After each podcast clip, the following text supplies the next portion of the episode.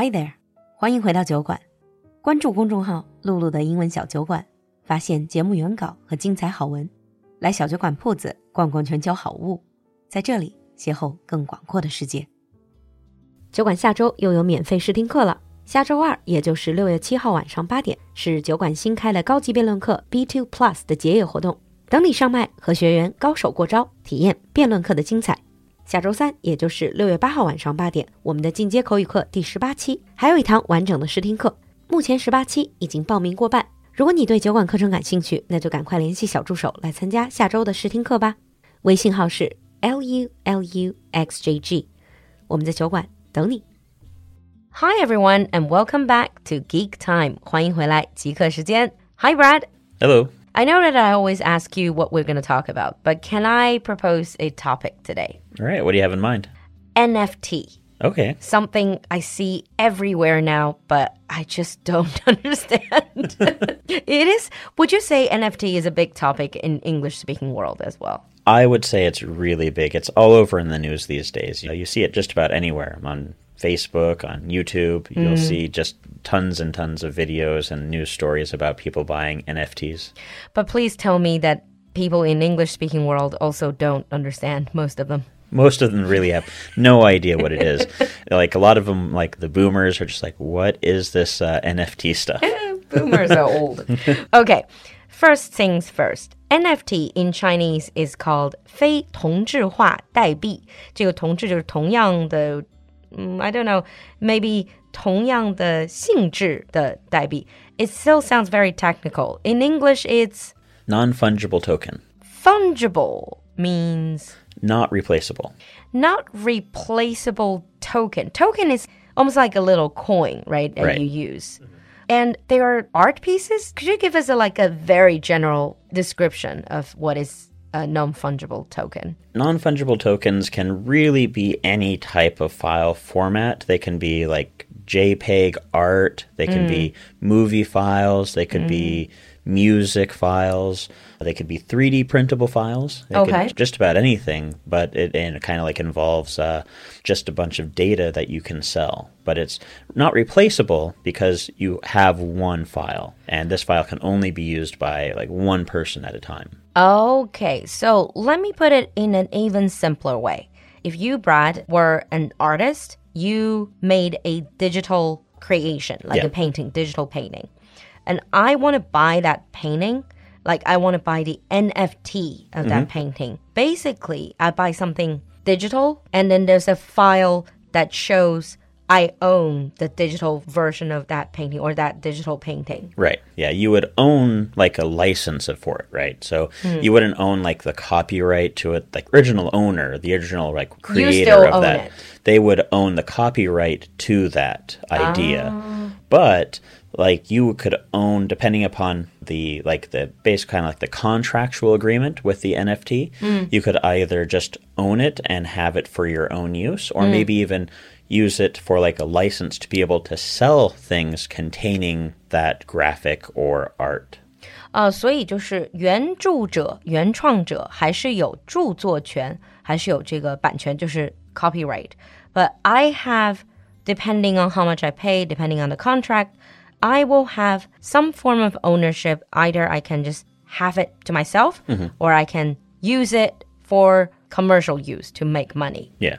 Mm. And usually, you said only one copy, but it's not just one copy, is it? You can own one copy, you could own 10 copies of it. Mm. Basically, like uh, the person who makes the art or whoever makes the NFT can make as many copies as they want. And so, like, the ah. value of that can be really based on the number of copies. Maybe there's only Oh. one copy of it. Then it's maybe, very, very yeah, expensive. If there are like millions of copies, then it's Yeah. really cheap. exactly. I see. So, say I pay you the money, Mm-hmm. I got the copy. What do I get? I don't just get the picture, I get a file? It's a file, it's like a blockchain file. So you get something that's like the art, but also it comes with like a blockchain that shows like your ownership of it. 啊、就是这个 blockchain 就是区块链 another topic that we can really go into. But essentially, I just get like a digital file Yeah. that proves the ownership. Mm. Okay.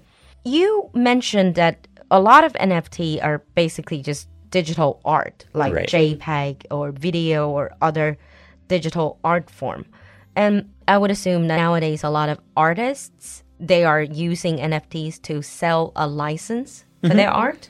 Yeah, like uh, people on who make like videos on YouTube, bloggers are making NFTs of some of their videos. Or like ah. some artists who do paintings or things like that are putting their art online for people to be able to buy an NFT version of it. Okay. Would would you say that NFT, the emergence of NFT, makes it easier or harder for artists to protect their copyright?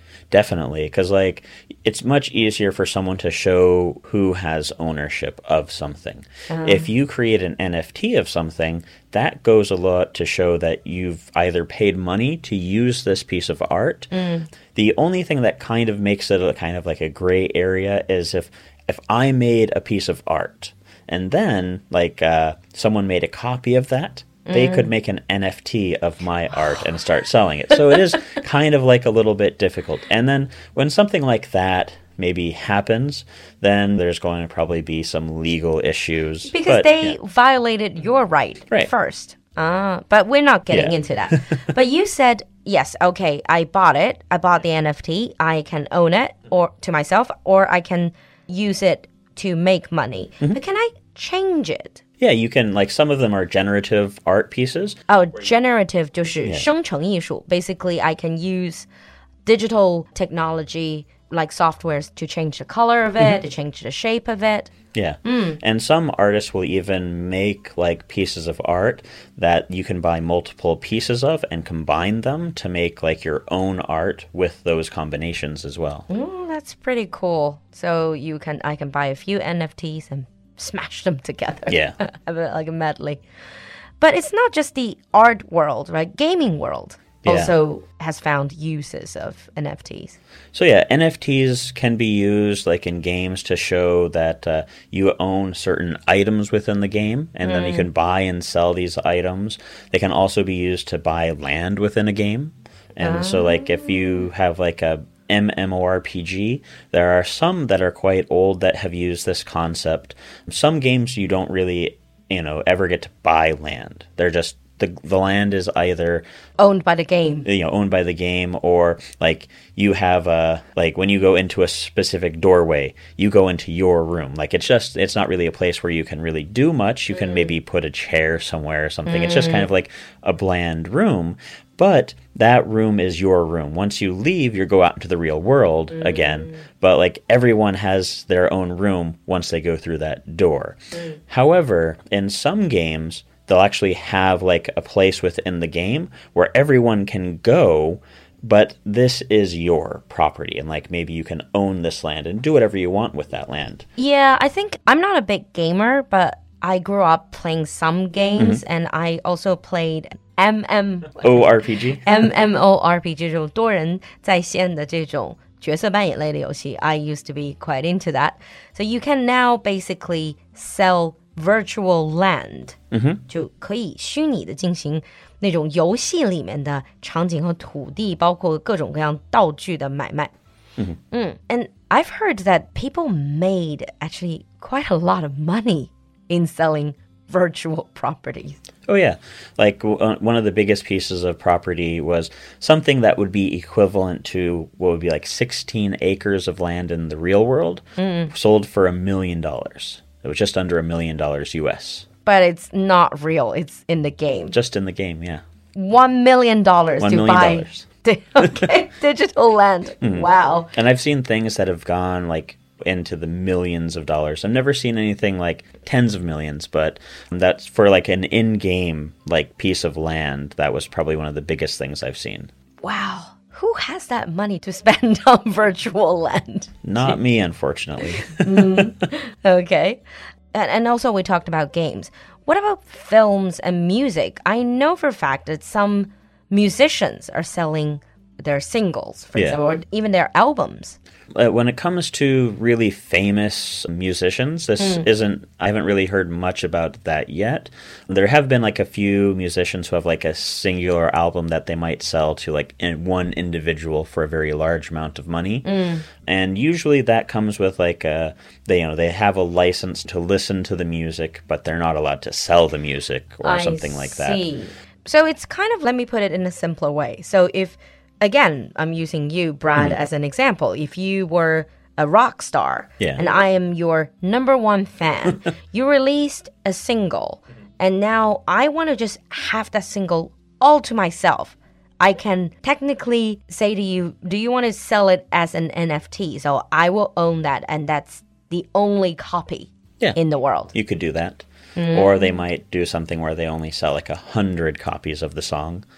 Oh, but then I wouldn't pay as much. Probably, yeah, definitely not. It's like the value is based in on like how much you sell, but yeah. Mm. When it comes to some artists, they have like a director, Quentin Tarantino. He's mm. gotten in a little bit of trouble recently because he started selling uncut versions of scenes from movies that he's made as, as NFTs. NFT. Yeah. Why did he get in trouble for that?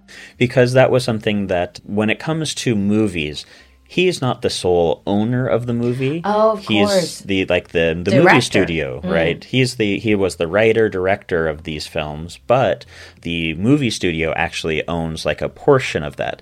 And I think he oh. was uh, thinking that he could do what he wanted because these were like uncut you know scenes that weren't actually in the movie. Um, and so they were kind of but that's part of what the movie studios pay for. They have uncut I scenes see. that they can put into later editions of the film. So it's not really an nft issue it's more still a copyright yeah. dispute. Mm. and that's why like you know you're selling a license to something but that license isn't like his necessarily to sell. I see. It's still i mean so many legal issues in this because, like you said, it's ultimately about copyright. Mm-hmm. And have you ever heard of a celebrity? I forgot in which country actually sold like a 3D printing, let's say, file. Yeah. Of her own body. yeah. You can technically buy all these measurements and mm-hmm. digital files of different parts of her exact body. And I guess then you can print them out for whatever. Well, it's, it's quite interesting because when you 3D print, there's different types of materials. You definitely wouldn't want to use like the the hard plastics, but they have like printable rubbers and things like that that you can use. So, kind of interesting. Basically, you are owning exact same size, life size, like uh, mm, you know, doll. For yeah. Wow. Wow. Okay. Sorry, children. so many memes. I know. Okay. So, on that note, we're going to wrap up here. I don't know if your brains are as scrambled as mine are. We're going to continue in the advanced episode. Don't know what advanced episode is about, but we're going to continue to talk about NFT. And the meanwhile, share with us in the comment section what you think about NFT. Would you ever want to pay for NFT? Yeah, see if you can make some money. exactly. we'll see you in the next episode. Bye. Bye, everyone.